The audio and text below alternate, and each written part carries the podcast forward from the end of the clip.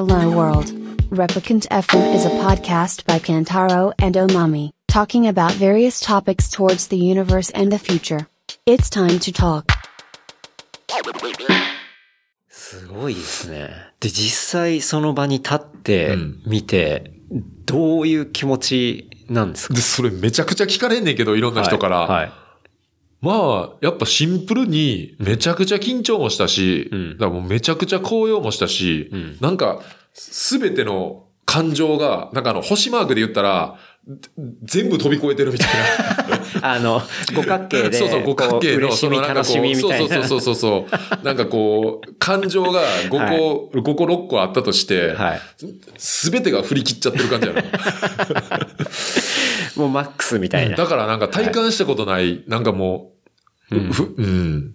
でももちろんだから嬉しさもあるし、緊張もあるし、はい。なんかもう、わけわからへんくなりそうにもなったし、うんうんうん。でも落ち着いとかんと、うん。やっぱ小できひんっていうのもあったし、でうんうん。で、日本からも結構友達とか、はい。その他のバスケだけのメンバーとかも来てくれてたりして、うんうん。らそういう顔がもう入場してきた瞬間に見えた瞬間に、うんもう泣きそうにもなってたし、確かに。感極まる。そうそう、もう感極まるのもめっちゃ早かったし、はいだからもう振り、振り切れまくり、ずっと。それは、うん、んだから、どんな感情ですか？どんな気持ちやったとか、すごいめちゃくちゃ聞かれたけど、当時も。うんうん。だいたいこういう話した時もあるけど、だから、それが全部混ざってるから、うん。なんとも言えない。なんとも言えない。すごかった。すごい体験ですね。うん。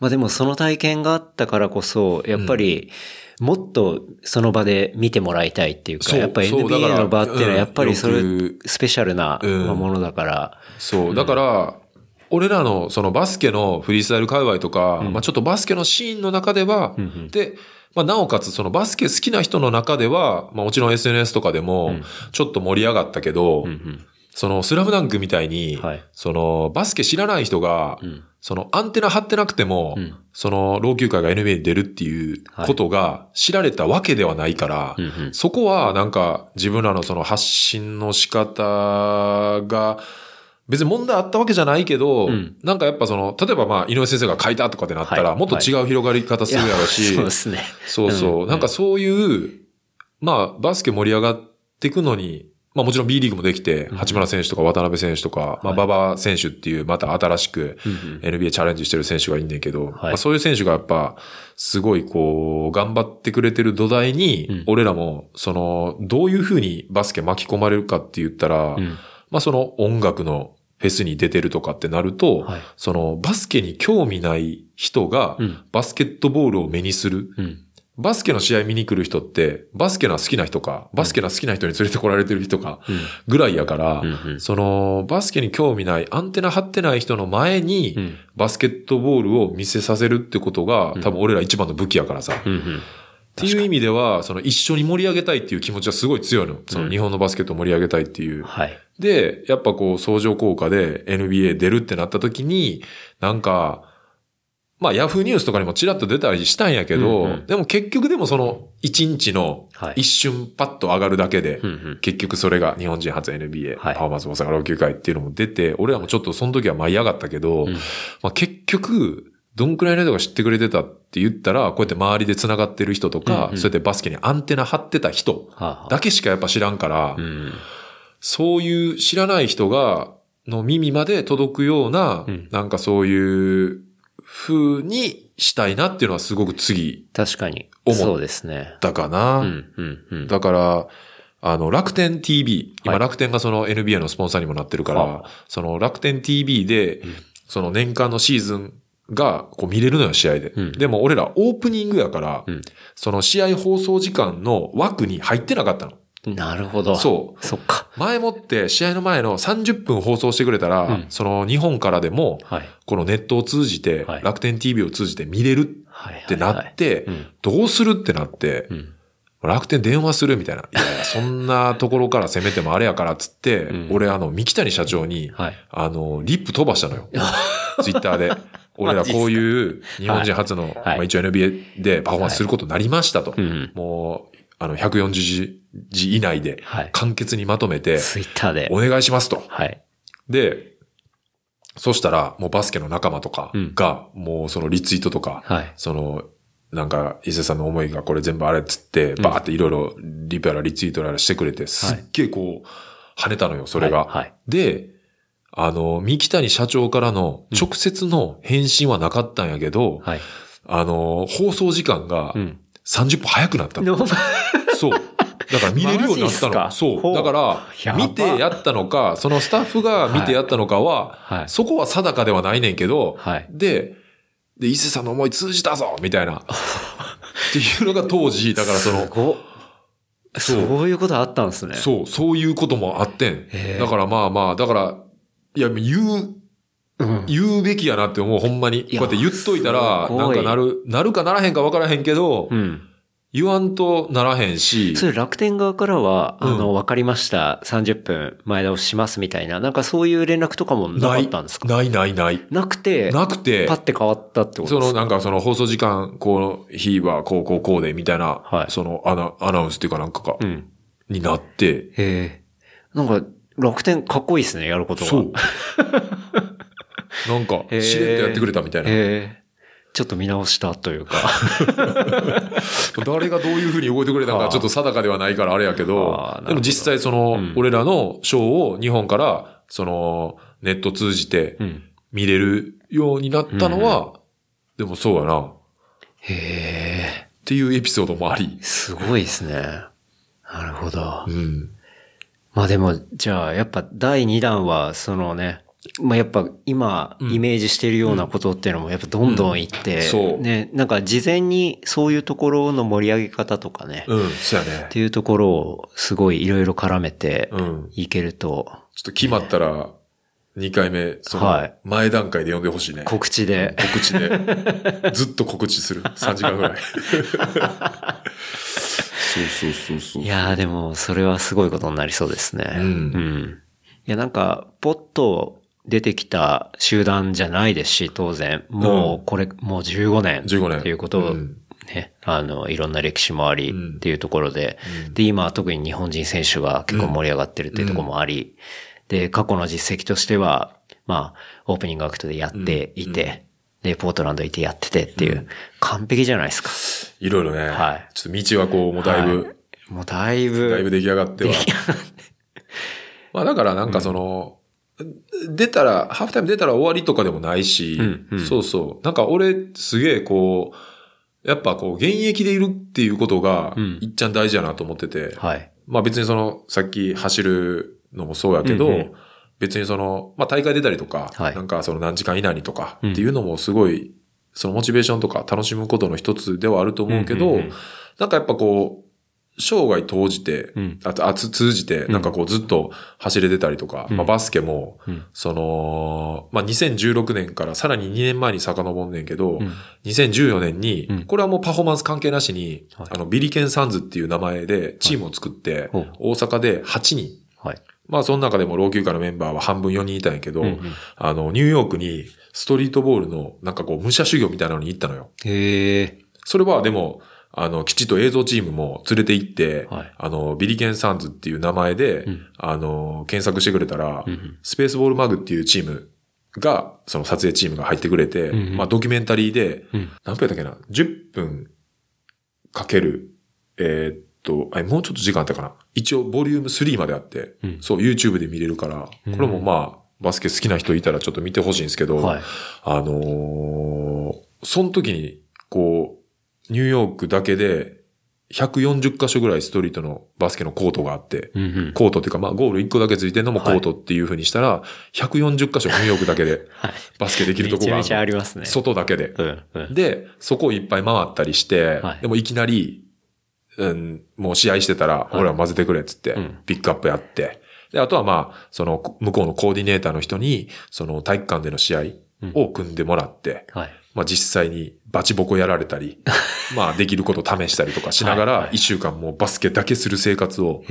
しに行ってたの。はで、向こう行ってやっぱ、やっぱその、すっげえやっぱフィジカル強い人はいっぱいいるし、うん。なんかこう、ジーパンで、スニーカーでうん、バチバチ試合してる人みたいなのもいるし、どういうことって思いながら、着替え忘れたんかなみたいな。うん。もうそのまま歩いてきたそのままなんかやりたくなったからやってんだろうな、みたいなとか、すっげえやっぱさ、うんもう、もう50いってるやろなっていう人が、結構な動きしてたりとか、はいはい。そう、おじいちゃんがシューティングしてたりとか、なんかやっぱこう、まあ、プロとかでもないからさ、うんそのプロ野球選手とかやったら引退しますとかさ、はいそういう区切りはあると思うけど、別にプロでも俺らは何でもないから、うんその、引退っていう言葉はないなと思って、うん。走るのもバスケットも。はい。だから、だから生涯現役でうん。あり続けるっていうのが一番こう、うんうん。まあ大事っていうか、うんもう楽しむことかなと思って。だから元何々ですとかって言っても、はい。やっぱこう、まあちょっと寒いやんみたいなうんうん。のに、やっぱずっと今でないと、うん。なんかこう思んないなっていう、うん。実際自分も。はいはい。うんやっぱだからこう、すべてにおいてなんかプレイヤーであり続けて、あり続けたいなっていうのはすごい強く思うかな。うんうん。仕事もやけど、はい俺はまあ接骨院でやっぱこうすする側やからさ、うんなんかまあその、すごいいろんな話はやっぱあるわけよ。なんかさ、ちょっとなんかオーナーっぽい感じで、はいなんかやってみたらいいやん、みたいな。腕あんねんからどうこうこうで、みたいはないとか。はい。なるほど。でもやっぱさ、いやりたいのよ。や、やっててたいし、うんこうやって喋っててたいし、みたいな。はい。そうそう。それはなんかこう、すべてにおいて、うんそのニューヨークに2014年行った時に、すごく強く感じて、うん。うん。だからなんか、やってないとか、うん。なんか、ちょっと体力落ちてったから、はい。もう、もうやら、やられへんわ、みたいな。うんもう二十歳の時の動きできひんから、とかじゃなくて、う50代は50代の多分楽しみ方があるから、うんうんそうそう。くっそ、シュートうまいおじいちゃんおるやん、みたいな。ああ、シュートだけニューヨーク行った時、そういうおじいちゃんとかも結構見たそうってことですね。そうそうそうそう。んだからさ、なんか、もう50とか超えても、はい。あの人にパス回したら全部シュート決めてくれるみたいな。でもあんま走らへんみたいな。はいはい。おもろいやん、でもそういうの。面白いですね。そう、ワード的に。うんうんそういう、なんかこまあ年齢に応じた楽しみ方っていうのを。そうそうそうそうそうそうでも本当にそれこそ生涯通して、うんまあ現役で、うんそのなりそれなりのフェーズで、う、うん。自分なりに楽しみ方を見つけるし、まあ全力で楽しむし、みたいな。そうそうそうそうそいいですね。う。うん。うん。それはね、すごい、ニューヨーク行っての一番の収穫や、収穫っていうか、うん自分の中で強く感じで思ったことで、なるほどね。うんそっちの方が絶対おもろいしね。うん。うん。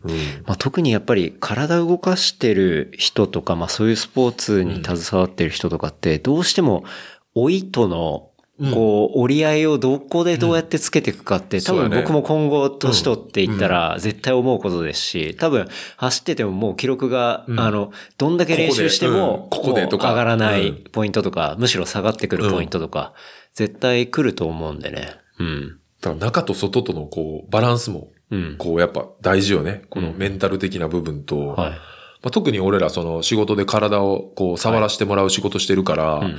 でも、やっぱこう、嘘のようで、まあ、俺は絶対そうやと信じてやってんねんけど、うんやっぱ、こう、中と外のバランスがうん。良くないと、どんだけ外側良くしても、うんうん。例えばまあ姿勢良くします。はい。体をほぐします。うんうん。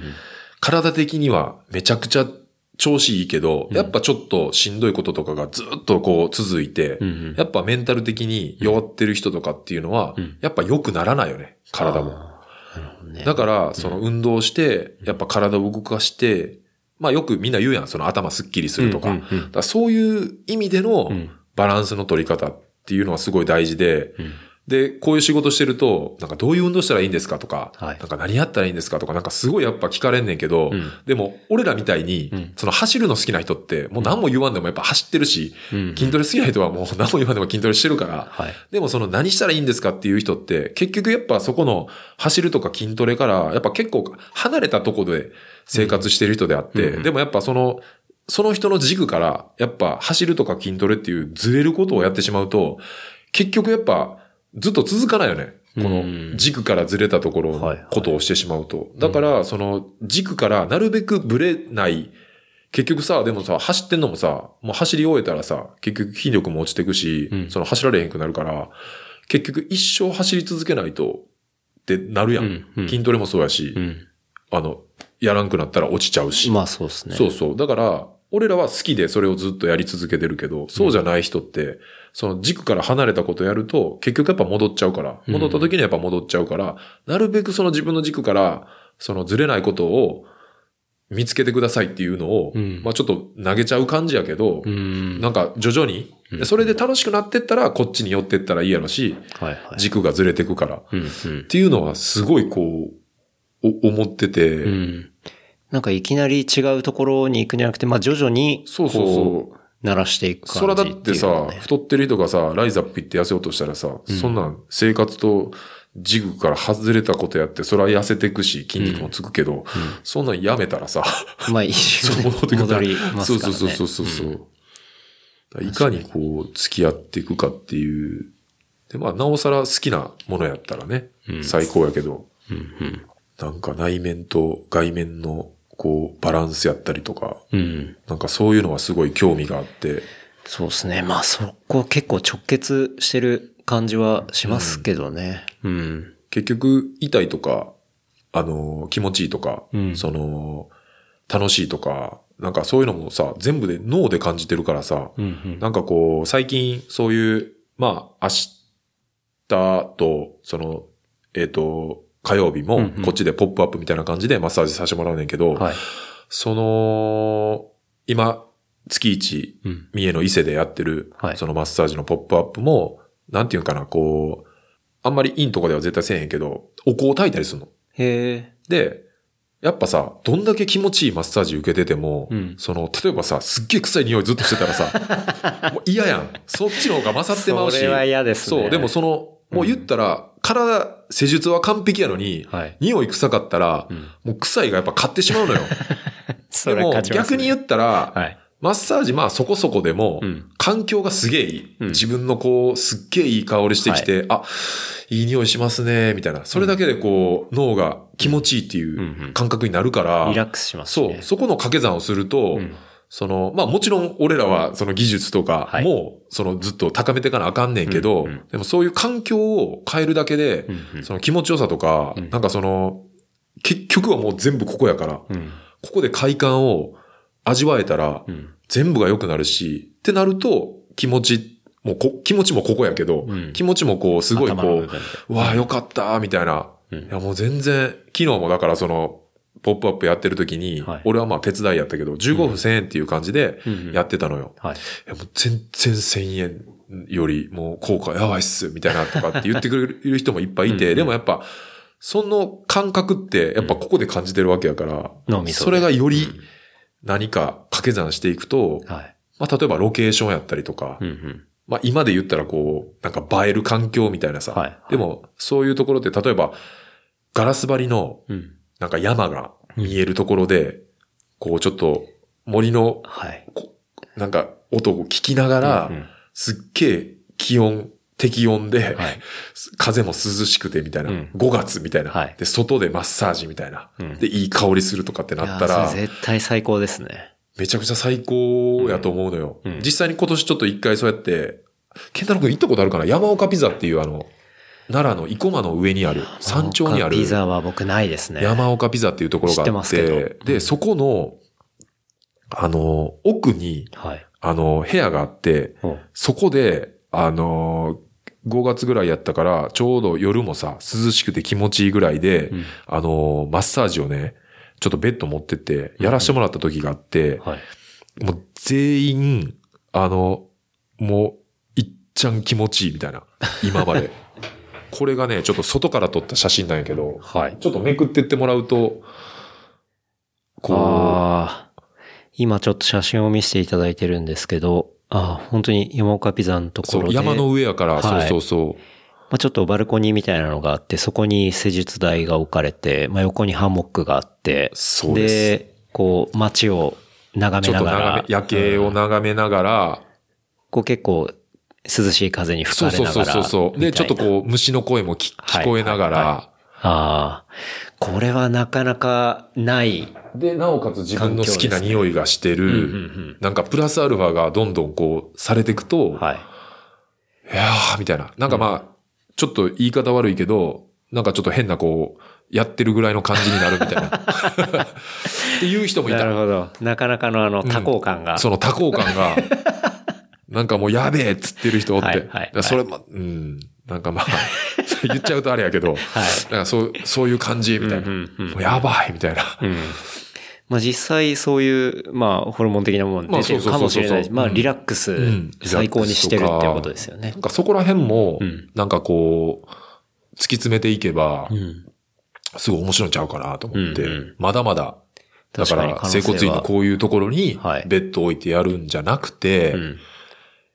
もっといろんなうん場所でやれば、プラスアルファ。ね。うん結構、その、まあ、整骨院の施術でいくと、まあ、その場所に縛られてるというか、うんうんまあ、そういうイメージが多いですけど、割と、まあ、一斉さんが思ってるところでいくと、まあ、最初に話をした、あの、ライブ会場の後ろだったりするかもしれないし、うんうんこういう山岡ピザとか山の。上の自然の中だったりするかもしれないし、それがまあ、ライブ会場かもしれないし、うんフェスとか。うん。なんか割とこう外に出ていく可能性とか、あとは環境がもっとアップデートすると、いろんなものが掛け合わさって別の体験になるんじゃないかみたいな。うん。うん。っていうところをうん、確かにそれはすごい思いますね。うん。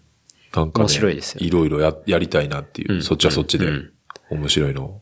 だって、まあ、用意的にはその施術台そう、とベッド1個あったら、まあまあタオルと、うんうんまあその顔、毎回人変えるのに、そのはいキッチンペーパーやったりとか、うんあと、まあ除菌するものうんうん。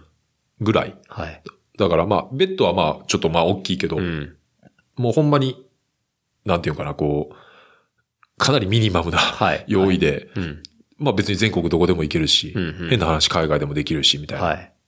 ていう感じかな。確かにそうですよね。うん。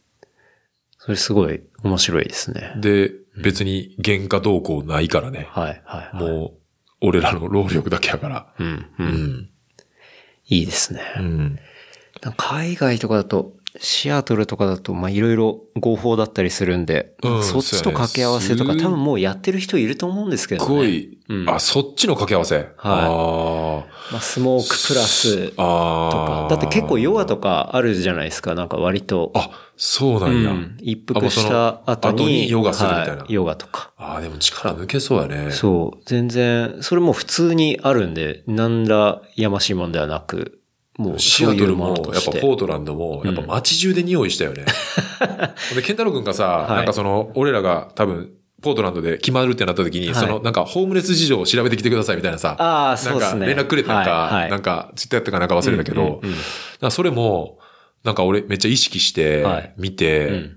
で、なんかそのピアで、俺なんかブログ書かせてもらってて、ほうほう。その期間中だけ、うんうん。で、今でもずっと残ってんねんけど、はい。やっぱすごい、その一言もらえたから、はいちょっとさ、うん。そこでの目線も見て、うん。なんか自分の中ではい、なんか意識して過ごせたから、うん。それはなんかすごい一個面白かった、あその街見るときに、なんか一個路地挟めば、うん。ホームレスだらけやったりとか、ですね。ホームレスのところからやっぱこの、この匂いが、はあの、草の香りがいっぱい、すごいしてきたから、はで、向こうで言ったらそのタバコ買うより安いから、みたいななんい。か、うんうんうん。なんかと普通に譲ってもらえるし、みたいな、はい、はい。なんか話もいろいろ聞いたりして、うんやっぱすげえなと思って、うん。なんかこう、あのさ、ポパイで特集されてる、はい。ああいうさ、まあなんかこう、おしゃれなさ、なんかああいう、なんか裏ポパイ作ったらすげえやろなっていう、すごいディープな本ができるやろなっていう、なんか表裏はすごい感じたかな。そうですうね。んまあ、テイスケさんとかも、まあ、ポートランドね。ああ、なんかの聞いた、はい。ていすけさんの回も。うん。よく行かれてるんで、まあ結構そういうホームレスの事情だったりとか、まあ僕も、ていすけさん経由とか、まあ他の、あの、書物とか迷んだ時に結構もうそういう状態になってるみたいな話聞いてたんあでー、どうなんだろうなと思って。はいはいはいはい僕行った時は、まだそんな感じっていうのはあんまりなかった気がしたんで。まあやっぱこの近年が。そうですね、うん最近すごいみたいな話があったんで、ちょうど伊勢さんが行くっていうんで、ちょっと、若い人、そうそうそう。若い人もめっちゃ多かったし、うんただ、これも俺のなんか勝手なその、色眼鏡かけて見てるからかもしれんけど、はい。ホームレスもみんなかっこいいみたいな、向こうの人。マジっすか？うん、なんかかっこいいって思ってしまったね。なんだろうな。まあ単純にスタイルがいいのか、なんか若いホームレスとかでも、はいなんか多分その、逆にちょっと髪カピカピになってんのが、うんなんかいい感じにまとまってとか、はいなんかドレッドみたいになってて、うんすげえかっこいいとか、おしゃれ。うん、ホームレス、ホームレス写真集つ作りてえなぐらい、うかん。っこいいなって思った。うん。でその自然とのコネクションというか。やっぱりそういうところもね、うんうん。ある意味、ちょっと悟り開いてるぐらいのね、うん感じかもしれないですしね。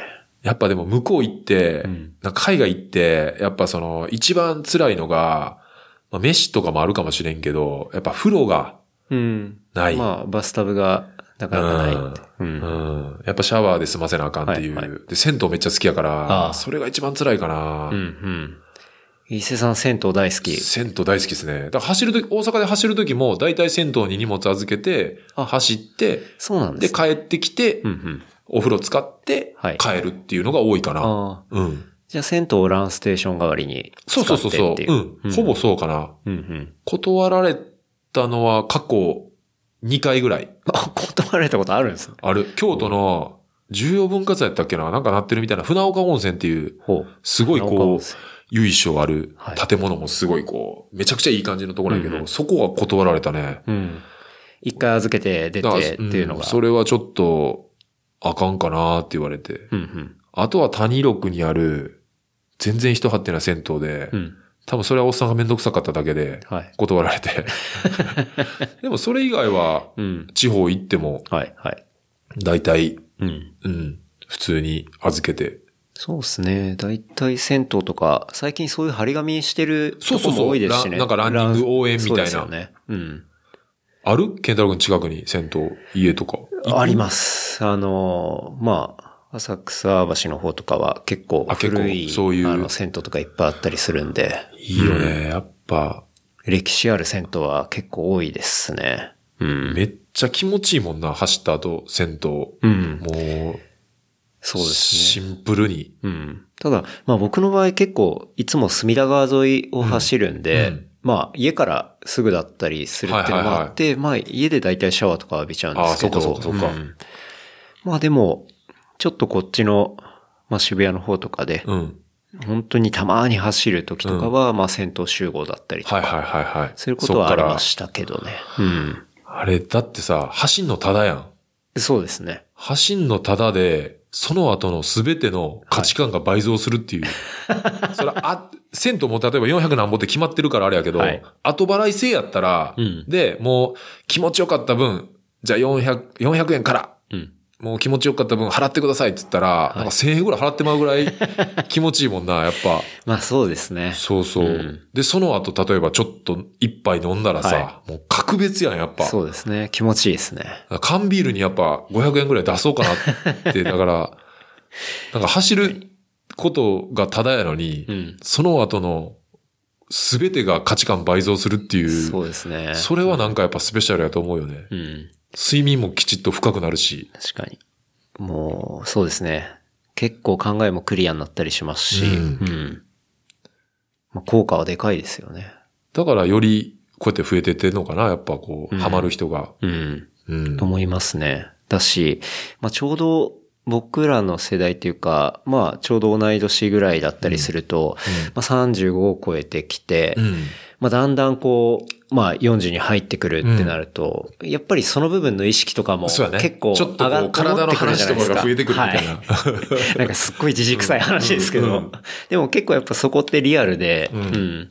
まあ、当然健康診断とかでまあ会社入ってたらうん。やったりしますし、そこでだんだん出てきたりして、で、走ろうかな、みたいな人とか、まあやっぱすごい多いのかなって思いますけどね。うん。うん。なんかやっぱ、ほんまに、まあ今、今、今これいろいろ喋ってることとかも、全部やっぱ健康やからできてるわけであって、うん。うん。何かしらやっぱ体調を崩してしまったりすると、はいすべてがそうでね。ですきなくなっちゃうから、うん。そこはやっぱでもすごいあるよね。そうですねもう。どうしようにもない病気とかやっぱもあるけど、うん。なるべく自分が気をつけてうん。健康でいられるのであれば、うん。やっぱそれはしときたいなっていうのは、うんうん。あるかな？そうですね。うん。伊勢さんはその、まあ、体のメンテナンス的には、筋肉もすごいじゃないですか。まあ、ぼちぼち。でも言っても、筋トレっつっても俺、ジムも行ってないし、あ、そうなんですか？ジム行ってない行ってない。え？行ってなくてあの、体型を維持してるんですか？えっとね、懸垂オンリ懸垂ー。。懸垂だけ。はあ。懸垂だけでああなります。まあでも、嘘ついてないからいやー、な。すごっ。懸垂やな。そうなんですね。うん。懸垂懸。垂なんだ。うん。で、公園でじゃあ、まあ、言ったら自重トレーニングってことですね。そう。全部自重やねうん。ほぼ。まあ腕立てとかもたまにするけど、そのはいバスケの、なんていうか練習した後とかに、はいなんか間とかに、なんかノリでこうバーってちょっと負荷かけたりとかするけど、基本的に全部自重やね。うーん。以外はしない。はあ。腹筋とかもしない。ええ。え、じゃあ公園に行って、とか？そうそうそうそう、公園にある懸垂器とかでやったり、はいなんかでも、うち、まあ、ビルの中に整骨院入ってんだけど、3階で、はいで2階が美容室で、はいで非常階段の2階と3階の間に、うん多分下の美容室のオーナーさんが、うん多分家で使わなくなった懸垂器を置いたままにしてんのよ。ほうほう多分捨てられへんから。はい。それで最近毎日やってる。勝手に。うん、勝手に。なるほど。そうそうそう。もうだから、ちょっとゴミ置き場みたいな感じで、はいはいボンってす、ちょっと捨てれるにも捨てられへんみたいな感じで、うんうんうん多分置いてあるんやけど、はい。それ使って、んうん毎日まあ2、30回はやるようにしてるから。そこに野良懸垂器があるわけです、そうそう、ね。野良懸垂器が。野生の懸垂器が。そうそうそうそう。やっぱ公園は置いてあるとこ置いてないとこがあるから、うんうんでも結構大阪市内やと、まあ自分がこう活動してる範囲やったら、大体どこの公園に懸垂器あるかは分かってる。はあ、はあうん、ここにある、ここにある、ここにある。じゃあ走った流れで、ここでやって帰ろうかな、みたいな。へえ。一回あたりどれぐらいやるんですか懸垂？あ、でも、回数えーっと回数、10回はい。をやって、うんで、そっから、まあ、調子よかったら10回3セットとかやけど、しんどなってきたら7回、うん5回、5回とか、ああ。まあ大体30回ぐらいとか目安にうんやってるかな。そんなバチバチ、めちゃくちゃ追い込んだりとか。しないですね。うん。そうなんだ。僕もてっきりジムで、ジムでなんかランニングもやりつつ、うんジムでもう筋トレやってんのかなと思ってました。そうなんですね。逆に多分、それしてしまうと、はい。走るのにも負荷かかってくるし、筋肉重いから。はいはいはいはい。そっか。で、なおかつやっぱ体でかくしすぎると、うん。多分、どのスポーツ選手でも、はいなんかやっぱ長いこと生き続いてる選手って、うん。やっぱごつい選手よりう、んシャープな選手の方が多いから、まあ、一郎もしっかり、はいはいまあ、はい。細くて、もうインナーもしっかりしてるから、めちゃくちゃしっかりしてんねんけど、うん。その、やっぱ、どっちかっていうとシャープな人の方が多い。はあは数もそうやね。あ。はい。うん。ああ、そうかで、。現役より多うん分体重落としてるし、数は。うんその年齢に応じてあの人トレーニングやってるって言ってたから、あなるほど。やっぱ、よく、余計な筋肉は削げ落としてるって言ってた。うーん。で、より、その、続けれるはい体ってなった時にこういう風にしていくっていうのを、なんか雑誌に書いてあるのを見て、なるほど。あ、そっかと思って。うん。もう一瞬だけではなくて、さっきも言ってたみたいに、こう長く、うんまあ生涯現役でいるためには、そっちの方がいいうんそっちの方が多分自重トレーニングで十分やと思う。うん。ううんん。で、やりすぎない。でかいしたいとか、なんかそういうのとかは、あれやけど、やっぱやりすぎたりとかして、やっぱインナーとアウターのバランスが、こう、崩れてしまうと、やっぱ怪我も起こりやすくなるし、うんうん。やっぱ筋トレってなると、どうしてもアウター、アウいや、ターいなまあ。そうですよね。で、日本人の人って、はまあこれ俺よく仕事中にも言うねんけど、うんトレーニングとか、男の人も多いねんけど、はい。夏前になると、やっぱさ、その脱ぐからさ、俺もすぐ脱いじゃうけど、その、はいあの、やっぱ前を鍛えたがんのよ。はあ、はあはあはあの、やっぱ見えるからこうやって。あ、はい。鏡見てやっぱ見えんのって前やからさ。ですねでやっぱ腕立てして胸張ってきた。うん腕太なったって見えんのが楽しいから。もちろんそれは一個のモチベーションとしてすごいいいねんけど、やっぱ前と後ろのバランスがうんすごい悪くなっちゃう。はあ、はあで、前ばっか鍛えると胸の筋肉ってうん、この腕の骨のとこについてるから上の方に。はい。結局ここの筋肉がでかくなって力強くなってくると、こうなってくるのよ。あ、どんどん肩が前に出てくるってここうなってくるのはい。はい。で、より背中とかをうん。一緒ぐらい鍛えてないとはい、どんどんどんどんこれがこうなって、はい。だからついてるっぽいけどう、ん姿勢めっちゃ悪いみたいな。ああ。で、前、ここやる。うんここやる。胸やる腹でも背中やらへんとかってなると、うんどんどんどんどん腹筋もだからこうなっていくわけ。こんな感じになっていくわけ。極端。今、あの、肩すくめてる人みたいな感じで。そうそうそうそうはい。だから、うん。でも日常生活ではい。使う筋肉も基本的に前ばっかなのよ。あだから、これダンベルを、まあ、よく例で使うねんけど、ケンタックに渡して、じゃあこれ筋トレやってって言われたら。ほとんどの人がこうするよね。あまあ、いわゆるダンベルを上げる。ダンベルを上げるはい。で、こっちが鍛えられるよね。うん。で、前っ側やね、こっちも。はい。でも、こうする人ってほとんどいないね。そう、ジムで、その、鍛えるの好きな人はこうするかもしれんけど、うんこれって後ろやからさ。うん。まあ、こうするっていうのは、えっと、普通のえっとダンベルの上げ方じゃなくて、肘をそうそう、逆に、えっと、ちょっとバトンを受けるみあ、たそそうそうそう、いうな感じのバトンを受けるみたいな動。きをすると、はい三頭筋って言ってこの後ろ側が鍛えられんねんけど、うんこれをやる人ってほぼいなくて、で、物を持つ。はい。もう全部前なのよ。うんうん。で、後ろを、その日常生活で使うことってないよね。なんかこんなことしてさ、こんな動きなんかないからさ。まあそうですよね。そう、なんかをこうしてさ、引っ張るこんな動きなんかないから、うん基本的にやっぱ前。で、日本人ってやっぱその正座、はいお辞儀、やっぱ前前っていんううん姿勢やったりとか、うんその体を使うことがすごい多いから、はい。どうしてもやっぱこうなってしまうのよね。うん。で、なおかつもうこの近年でやっぱみんなこうなる。うん。ていうのであれですね。スマホを。スマホを見るようなそうそうそう、こうってか。俺、俺らのラジオ音声全部このこうで、あの、済ましてもうてるからさ、いつも。今、ケンタロウ君フォロー入れてくれてるけどさ。そうですね。あそうそうそうの、まあ、要は前の筋肉筋肉がうんいっぱいこう鍛えられることで、こう肩も全部丸まってきて猫背になり、しかもまあ、普段でスマホを見てってるから首も前になって、どんどんどんどん。どんどんどんどんこう、前にダンゴムシみたいに、そうですね。そうそうなっちゃうっていう、ね。うん。そう。だから、特に前をめちゃくちゃするっていうよりかは、後ろ。どっちかっていうとその時は、やっぱ懸垂がすごい効いてくるから。そうかそうか。そうそうそう。いう意味合いでの、そういう意味合いでもあるし、懸垂。はそのインナーとかもはい。同時に鍛えられるから、そうそうそう、アウターでこうやってでっかくでっかくっていう。だからこう女の人とかもこう結構、うん。あのーまあでも女の人の方があれかな、調べてきちっとやってる人の方が多いかな。うん。男の方がやっぱここっちこっちこっちぬぐぬぐぬぐ、夏夏夏夏みたいな。海海海海みたいな。もう見た目全面全面みたいな。うん。シャー来た来た来た来た来たみたいな。うんいや、もちろん大事やけどそう、モチベーショはいン的には。うん。体的にはそういう方が姿勢悪くなるし。な、怪我とかもでかくしすぎて、うんインナーとのバランスが悪くなると、やっぱ怪我もしやすい。なるほどね。うんうん。そういうね、のもあるから、うん。なんか一概に難しいよね、筋トレって。いろんな考え方があるし、うんうんまあ俺が今喋ってんのも、いやいや違うよっていう人もいるやろし、うん。うん体のことに関してはね、うん。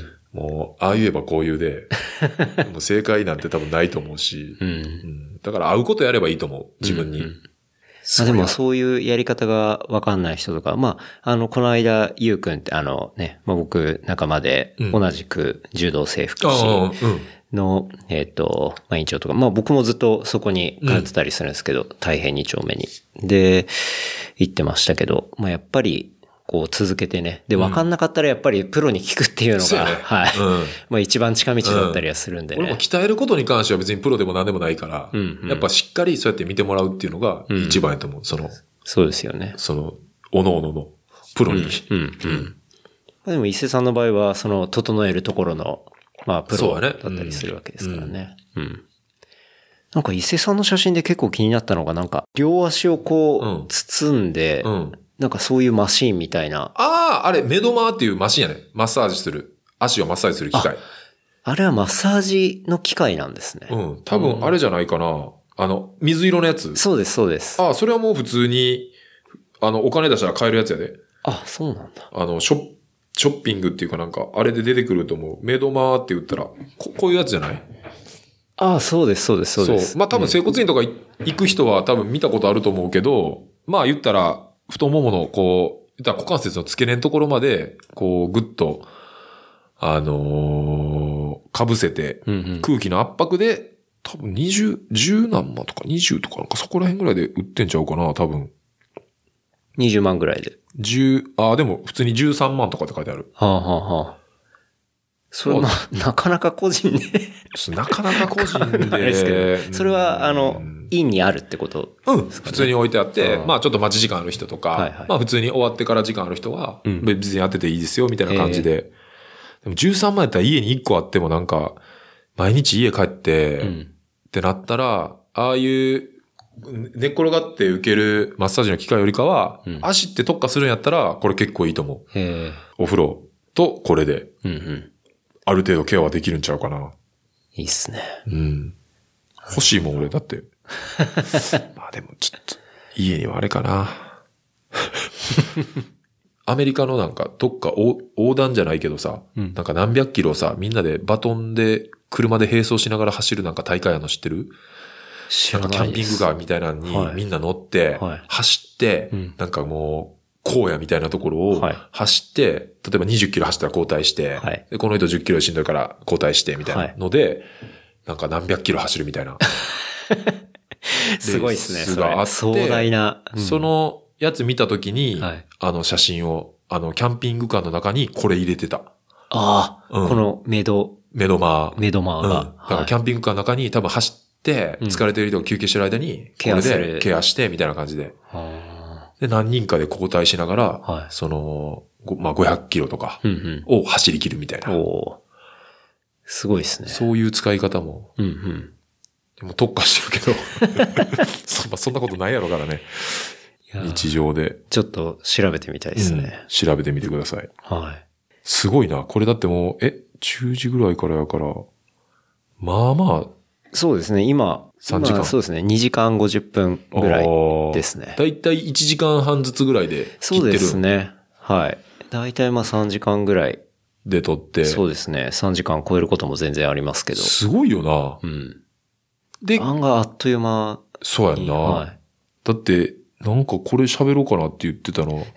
まあまあまあ、なんとなくは喋ったかもやけど、なんかこうね、トピックを、トピックスをこう、なんか何個かちょっと決めといて、ランニング、風呂、なまあ話しましょう。音楽もちょっと喋ったし、うん。まあコーヒーって書いてあるけど俺は。ああ、コーヒー。まあコーヒーも普通に好きで、うん。うん。なんか、そのランニングとセットではい。考えると、ランニング、風呂がまずセットになってるやんか。うん。で、例えば地方行くときとか、あの、それにセットでプラスするのがコーヒーやったり、はあ。まあ、もうプラ、もうワンプラスするならカレはい。ーを調べとく。はいはい。その、風呂屋の時間、うん。まあ営業日。はい。で、じゃあ、ここの風呂を拠点うんに走れるなっていう。うんうんで、まあ、予定があるなら、その何時間前から行ってこう走って、うんで、その道中に寄れるのか、終わった後に行けるのか、うんなんかコーヒー屋さんはい。をピックするのと、あとはまあ、時間に余裕があれば、あと美味しそうなのがあれば、カレー屋さん。をピックして、はい。これをなんかセットにしてるかな。うん。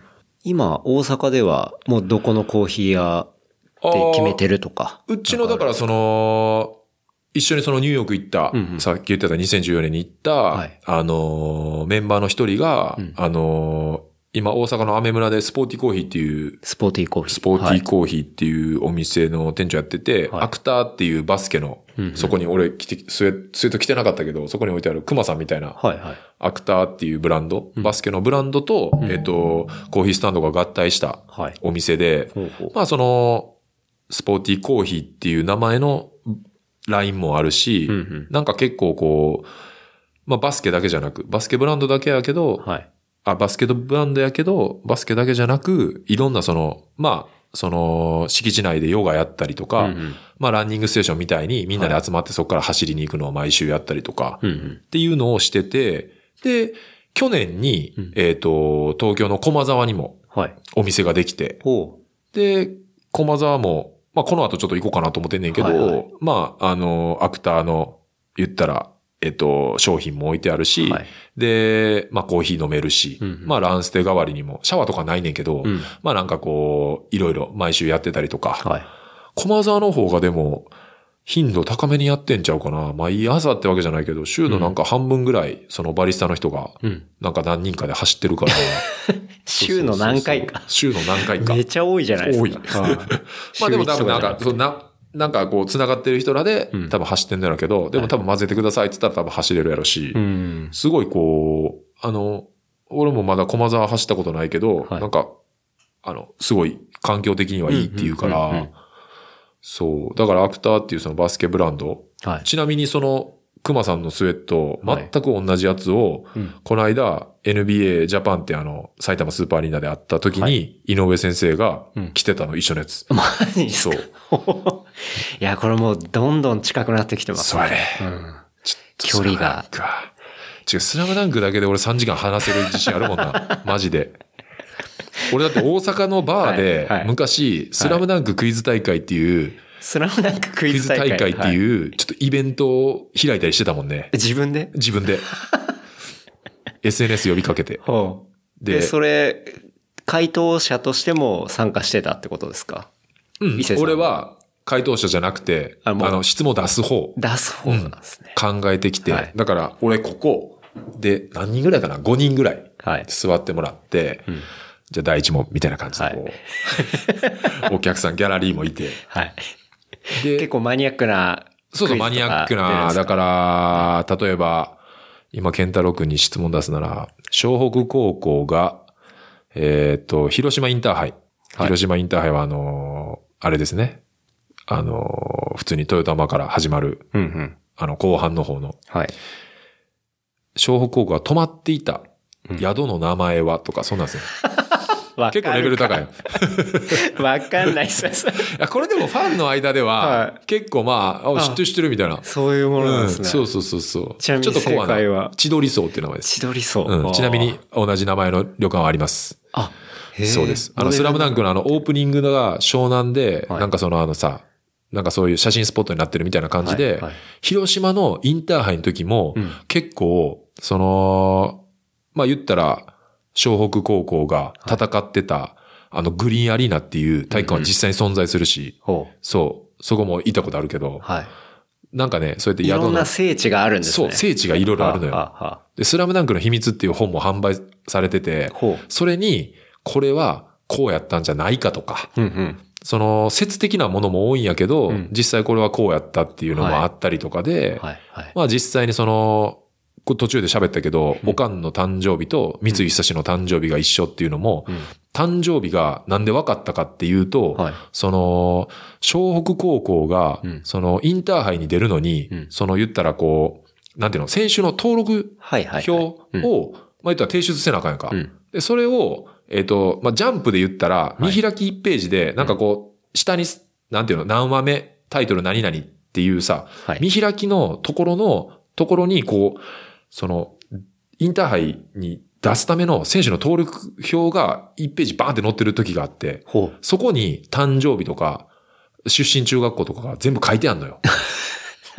そう、はい。そこでファンの間では、はい。えっ、と、誰々、何月、何日生まれっていうのが、そう、例えばうちのメンバーで、竹雄ってメンバーがいんねんけど、はい。そいつは5月、えっ、と、10日で、うん。えっ、と、ゴリと一緒の誕生日やね。おとか、へえ。そう、載ってるから。だからそういうので、うん。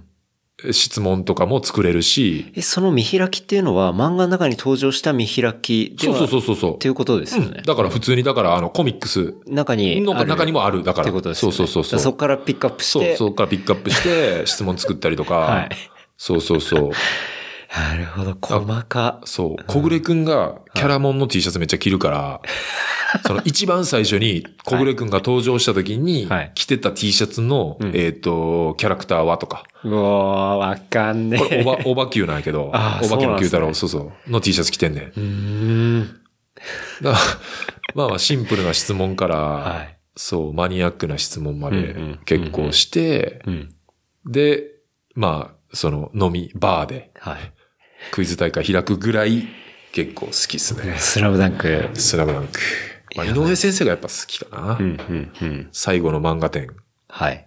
なんとか森美術館みたいなのが。上野の森美術館。上野の森美術館。はい。あれもさ、ほんまは上野の森美術館一発で終わる予定やったんやけど、うんあまりにも反響がでかすぎて、うん。すっげえ行列になってさ、うん、う。んその日のうちに入られへんとか、整理券で、はい。とかってなっちゃって、うん反響が多す多すぎて、すごすぎて、東京、熊本、うん大阪、仙台って4カ所でやることになって。はい。全部行きましたから、俺。全部行ったんだ。全部行きました。展示内容変わんなくないですか？それが、はい。ちょっとだけ増えたりすんねん。あ、そうなんで、レイアウトが変わったりとかほう、一作品だけ増えたりとか、はい、はい。するから、はいで、井上先生にうん会えるかも。どっかでうんうんっ。ていうその期待はい。も含め、はい。全部行っちゃったね。ちなみに、えっ、と、東京と熊本はヒッチハイクできました。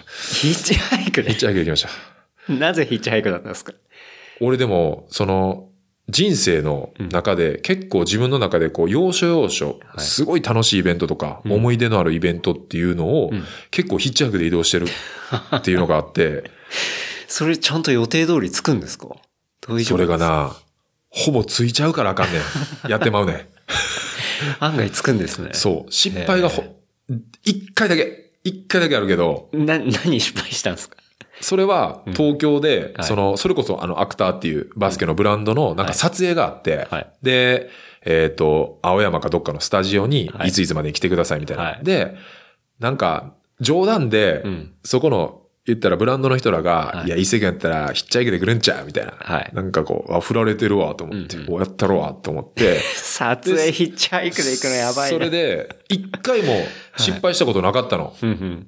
本当にもう、熊本の時もそうやし、はいえーっと、仙台、うんうん東北に行く時もそうやったし、はいその時間内につけへんかったってことがなかったから、はい。その、もうなんていうの？根拠のない自信がすごかったのよ。まあ絶対いけるだろうと。絶対いける。うんもう余裕。うん。そんなんもう、もう大丈夫みたいな。っはい。て思ってたら、ん生まれて初めて、うん。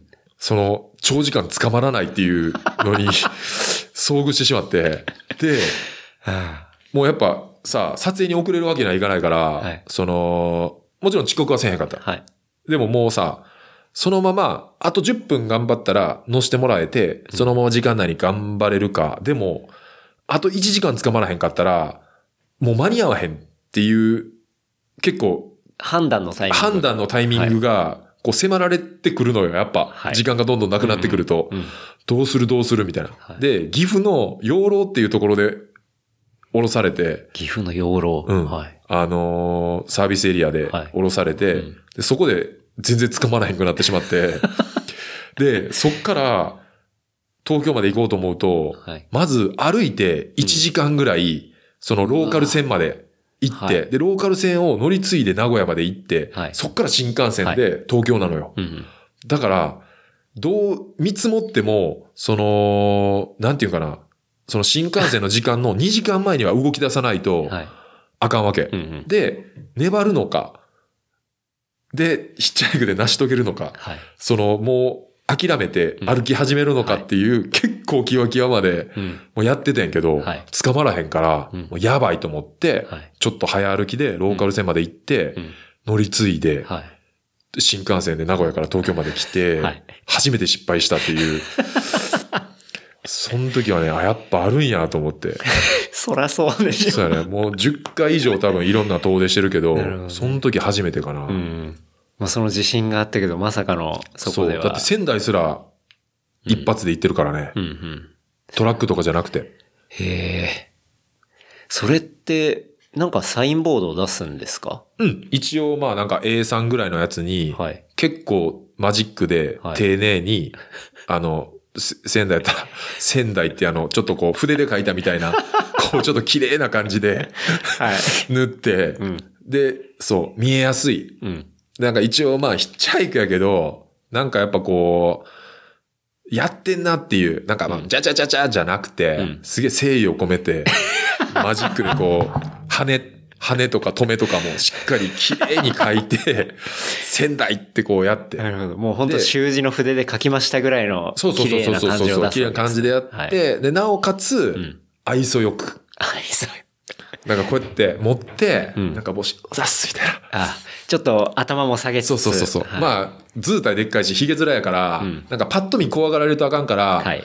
ちょっとキャッチーさをこう、あの、体でこうやって、超面白い。オスオスってやりながらうんうん。して、そう、だから、い今までほんまにこう、失敗することなくあれやったから、うん仙台の時も、その、エアジャムっていう、はい。そのハイスタが主催する、はい。あの、フェスにうん行くために、それももう自分の中ではすごい大きなイベントやったから、はい。い、や、これはもうやっぱ移動はヒッチハイクやと。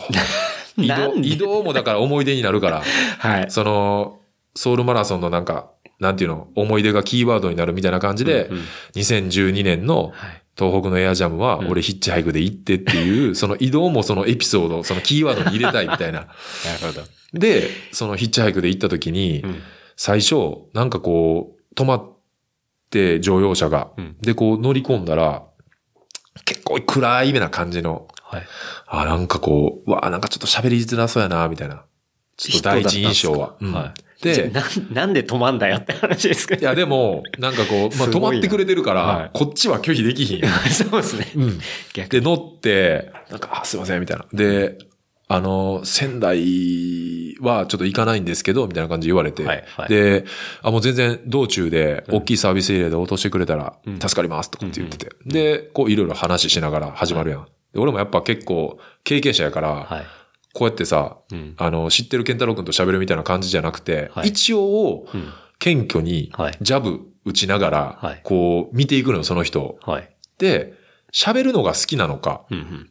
聞く方なのはいかっていうのを、なんとなくの会話でこうキャッチしていくの。うんうんうん。で、あと、キーワードをちょっと出してったりとかして、はいなんかこう、共通のキーワードとか。糸口を探していくわけですねそうそううん例えばなんか好きな音楽とかさ、はいはいそういうのでさ、うんなんかこう、いろいろ、でも完全にもう聞く派の人やったから、はい。あ、これ俺喋る側やと思って、うんいろいろこう喋りながら、はい。なんで仙台行くかとか、はい。なんかそういうのも、なんかまあちょっと質問も受けたりとかして、こうキャッチボールしていくねんけど、はい。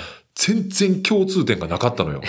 ビビるぐらい。何も見つからない。そう、都市もそんなに変わらへんかったんやけど、はいえ、ハイスタって何ですかみたいな 感じやって、あ、そっか、ハイスタ知らんせ、同世代もおんのやなと思いながら、んうんで、経歴を聞くと、はい。京都大学大学院卒。かなりのこう、高学歴。はい。まあ俺も、あの、伊勢工業高等学校卒やから、はいもう、相反するところにこう、学歴で言うと、もう、偏差値で言うとビビるぐらいの差があるぐらい、こう、偏差値ダブルスコアぐらいダブル、ダブルスコアで聞かへんぐらいの、多分偏差値やと思うねんけど、うんうんで、それで、結局、なんか話をずっと続けてて、はい。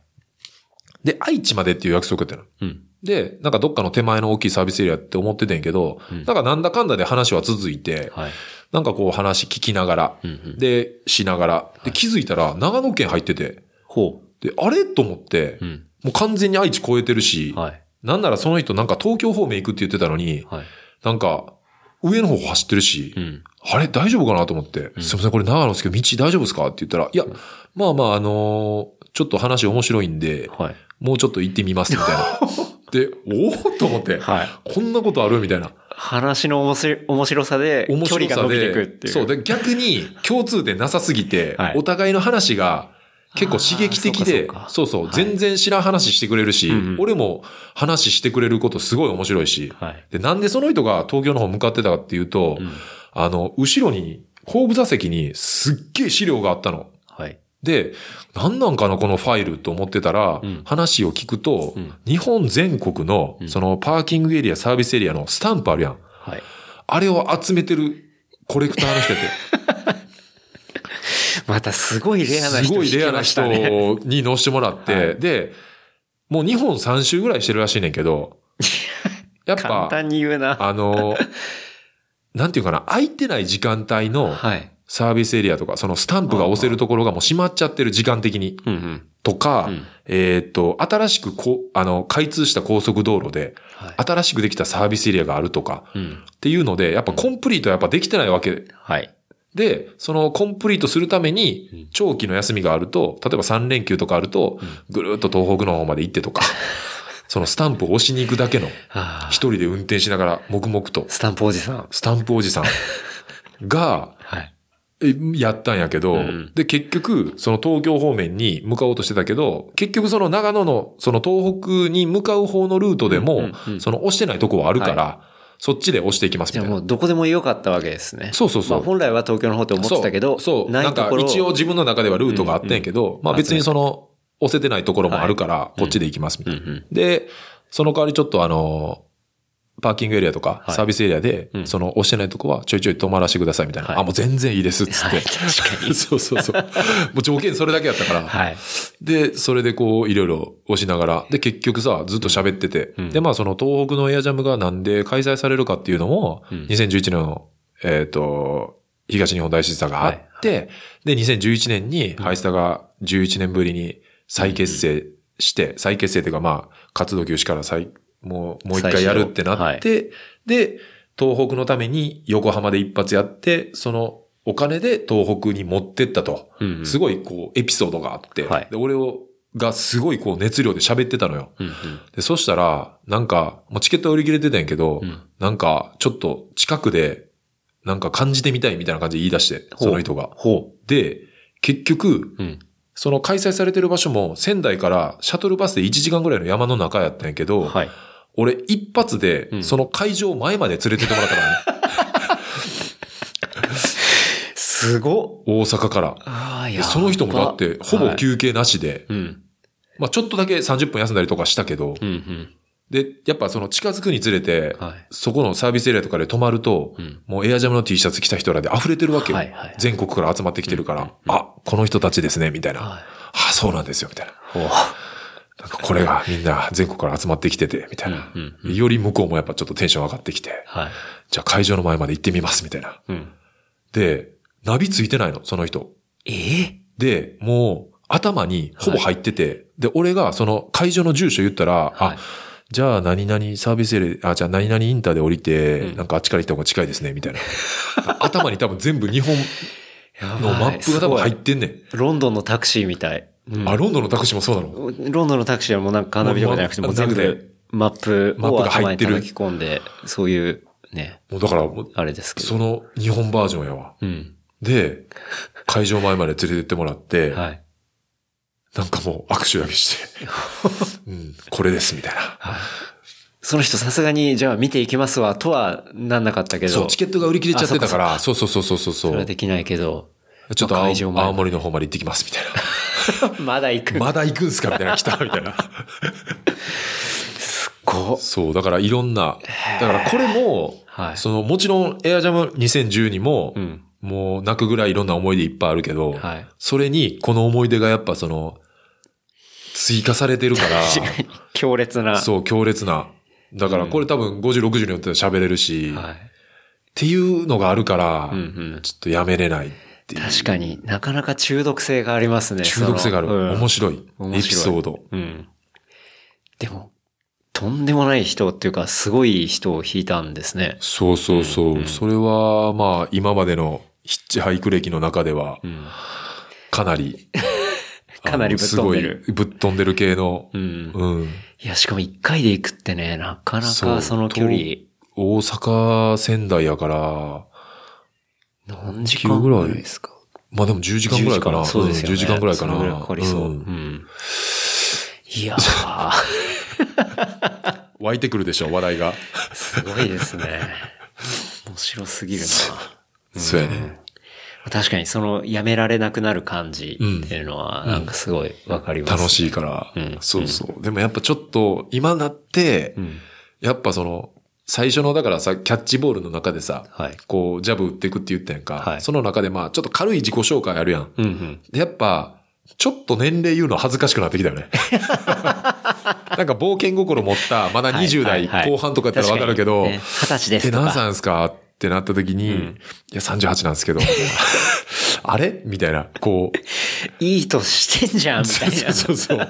何してんねんってなるやん、普通からしたら。なりますねそう。はいこういう話でエピソードもあったらわかるけど、うん最初、え、うん働いてんの？みたいな。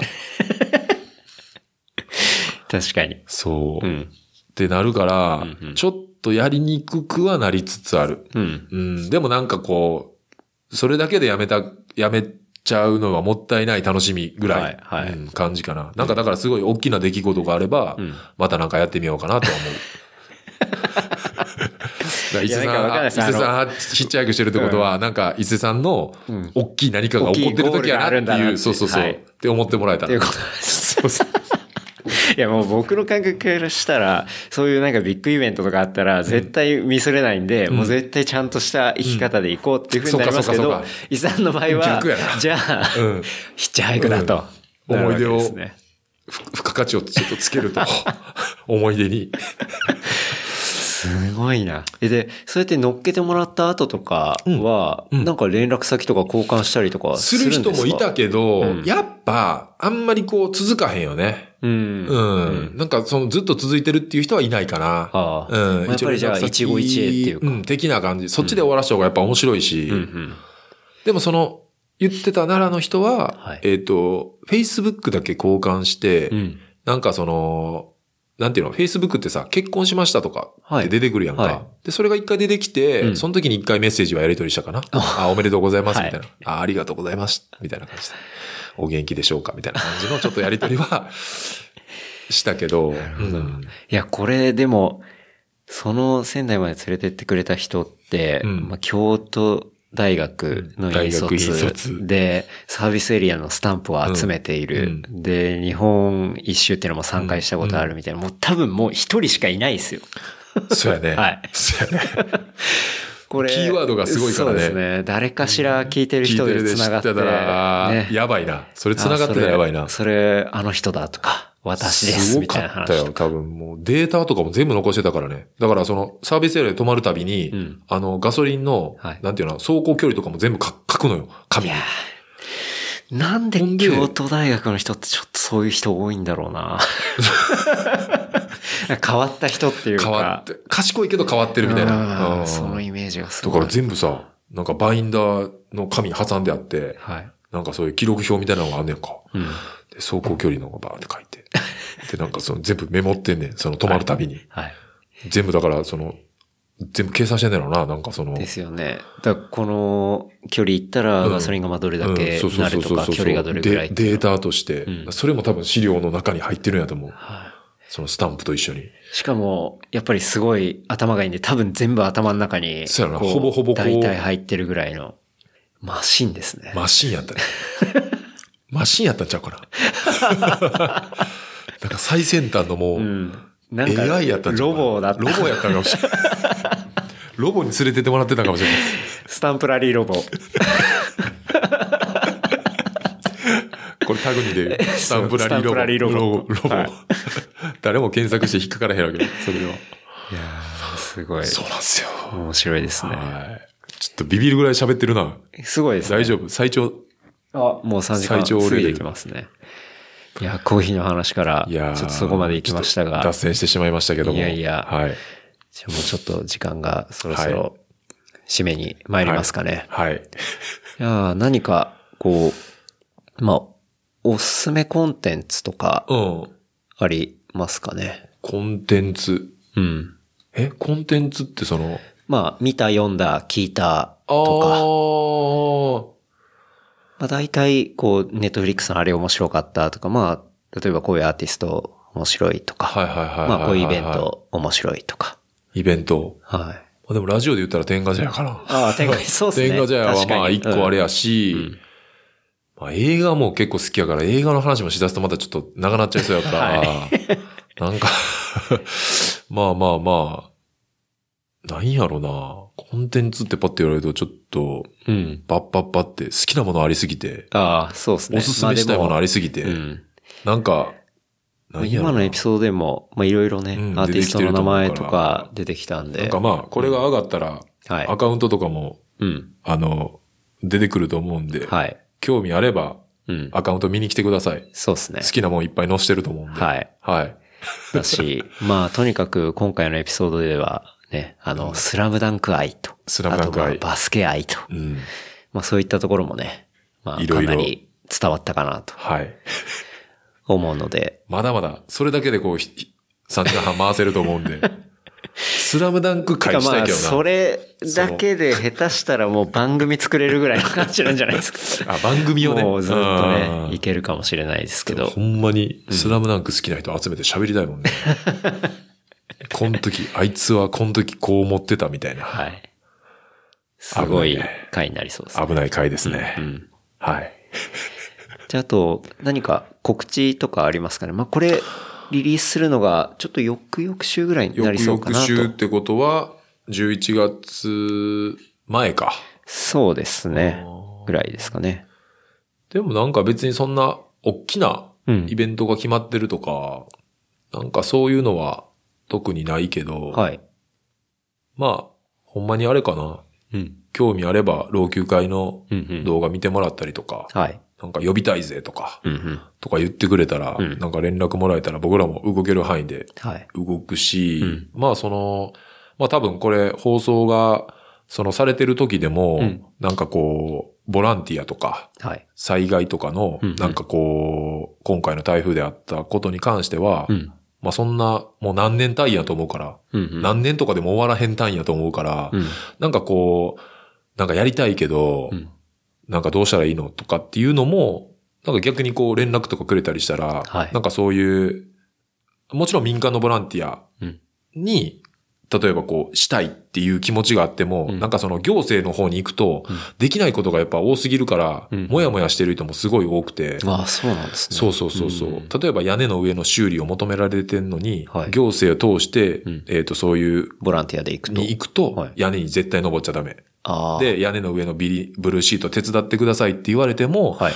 手伝っちゃダメ。あ、そういうレギュレーションが結構あるんですね。めちゃくちゃ決まりが。そう。行政で行くとね。まあその行政が悪いわけじゃないよ。うんもちろんその怪我したらあかんからっていう、まあねもちろんそうやっうんてその、参加者を守るため守るためのルールであって、うんでも結局やっぱその被害にあって、はいその、やってほしいってことのニーズと、やっぱそこが合ってないわけ。うんじゃあ、こっちの人らを助けるために、はい。まあ別にその民間がいいって言ってるわけでもないし、うんうん。それは個人の判断できちっと両方を見て選んでほしいんやけど、俺はその、まあえっ、と、あさってか、はい。あさっても水戸に一回日帰りでちょっとどういう感じか見に行ってくんねんけど、うん。なんか、ちょっと最後にちょっとまた話しちゃうけど、そのえっ、と、まあ東京でも今回、はい。被害がちょっとあったりとかして、まあその、もうどこでも、うん。もう災害って多分日本で、うん。地震も台風もそうやし、起こる可能性はあるわけで、そうですね。その、やっぱ一回そうやって、まあその、興味本位でもいいと思うから、うん。本当にダメージ受けた、なるべく早い段階でうん。そういう絵を見て、ちょっとでも何でも1時間2時間でもいいから作業手伝ったりとか、うんうん。その人らとコミュニケーション取っとくだけで、うん。もしなんか自分の周りになんか起こった時の、はい。その対応の仕方やったりとか、うんうん。その気持ちのなんか持ってき方とか、うんうん。なんかそういうのを、まあなんか勉強しに行くわけじゃないけど、うん。俺は東日本とかその岡山とか、うん。いろんなところですごいこう学んだから、はい。で、実際に憧れてる人らが動いて、うん。もう単純にちっちゃい時かっこよかったヒーローみたいな感じで、うん。かっこいいなと思ったから真似してやってて、うん。東日本の時、あの人は何歳ぐらいで、俺らぐらいやったから、もう俺らが率先してやって、うん。そうやって人を集めて、動かす時になってるっていう意識はあるから、なんかこう、単純にボランティアっていうよりかは、うん。なんかこう、うん、なんか一個の人生経験じゃないけど、はい。うん、っていうのを、なんかまあ、それは、なんか俺は独身でさ、このもう楽しんでもわちゃわちゃやって、行動力もあるし体力もあるからいけてるわけで、はい。そうじゃない人は、やっぱちょっとでも興味持ってネットで調べて、うん。じゃあ募金どこにしようかとか、うんうん。そういう選択肢をなんかこうちょっとでもこう意識して、なんかやってもらえたら、うん、うん。なんか動ける人は動きに行ったらいいと思うし、ううん。んうん。家庭持ってる人なんかそんなのはい。パッて行かれへんからさ。うんうん。でもなんか興味持ってそうやって調べるだけで、もしものもしも、ないに限ったことないけど一生、何か近くでとか、遠く離れた親戚がとか、うん。そういう人がそうなった時に、うん。何かしらの、うんまあ、役に立つっていうか、うんうん。うん。っていうのはあると思うんで、なんかこう、ちょっと、まあ、面白い話もいっぱいあったけど、うん。なんか、そういうのもこう、いろいろ自分の中では大事にしてやってってるんで、うんうん。なんかまあ直接連絡もらってもいいし、うんなんか僕のこう、うん上げてる、はいそういうこととか、うんうんとかから調べてもらって、うんそういうのにちょっとでも興味持ってもらえたら、うん。うん。なんかが、より意味のある。いいっすね。うん。うん。確かになんかそういうことを自分一人でいきなりや、興味あるけどやろうと思ってもやり方わかんないとうんか、そうそうそうそう。そういうこともすごい多いと思うんで、まあそういう時にはね、まあ伊勢さんがいろいろもう過去の経そうそう、験かなんかこうら動いてるっていうのが情報流したりとかするから、俺も大阪やからさ、はい。そんなこっちの方しょっちゅう来たりもできひんし、逆にじゃあ興味ある人に、こう、アシストっていうかして、うん。ちょっとでもなんかそういう風になっていけば、うんうん。いいんじゃないかなっていう、いいですね。はい、うん。思います。またあの、ショーノートにも伊勢さんのね、えーはいアカウントとかもろもろ、あの、貼らせていただきますんで、ね。ありがとうございますあ、ぜひ、はい。チェックしていただければというところですかね。なかなか。いやいやいや。ありがとうございましたありがとうございます。じゃあちょっと事務連絡させていただきます。はい。あこれですね。えー番組の感想、フィードバックは、ハッシュタグ、レプリカント FM、ハッシュタグ、レプリカント FM までいただければと思います。あとは、話した内容をまとめたショーノートは、レプリカント .fm、レプリカント .fm で見ることできますので、こちらもよろしくお願いします。あとは、番組のサポーターグッズ、えー置いているショップは、レプリカント FM.shop で見ることできますので、こちらもチェックしてみてください。はい。こんな感じですかね。はい。はい。聞けましたね、生で。噂の。はい。最後、最後まで聞いてるとこの、はい。これが。事務連絡ですね。はいはい。いや、というわけで、うん。西さん、はい。いっぱいお話、ありがとうございました。ありがとうございます。はい。いや、なんかすごい、なかなかね、あの、大阪いた時は知れなかったような確かにそうやね。こととか。こういう、はい。二人でうん。話すの初めてだったよね。そうですね。うんいや、案外近い人でも、うん二人で差しで、いそっかそっか。っぱい話すってないんですよ。そうやねうないよね。そう。確かに。そうやね。どんなに仲いい人でも案外。確かにそう。だからこれって結構面白くて。うん。というところで。まあ多分まだまだ、そうですね。いろんなまだまだいろんエピソードがな、あの、引き出しはめっちゃ持ってるんで。そうですね。ヒッチハイクのとか僕全然知らなかったんで。そうそうやね。コーヒーからちょっとそんね。なことがってはいいうとこまたじゃあ脱線しながはら、はい。いぜひ。お願いします。お話できればと思います。はいはい。じゃあ、そんなところですかね。はいはい。じゃあ今日は、えー改めまして、大阪老朽会、えー最年長メンバー、かつ、えー柔道整復師、かつランナーである伊勢さんこと、えー田辺正穂さん、お招きしてお届けしました。はい。はい。いや、本当にありがとうございました。ありがとうございましたありがとうございました。楽しかったです。はい。ありがとうございますありがとうございます。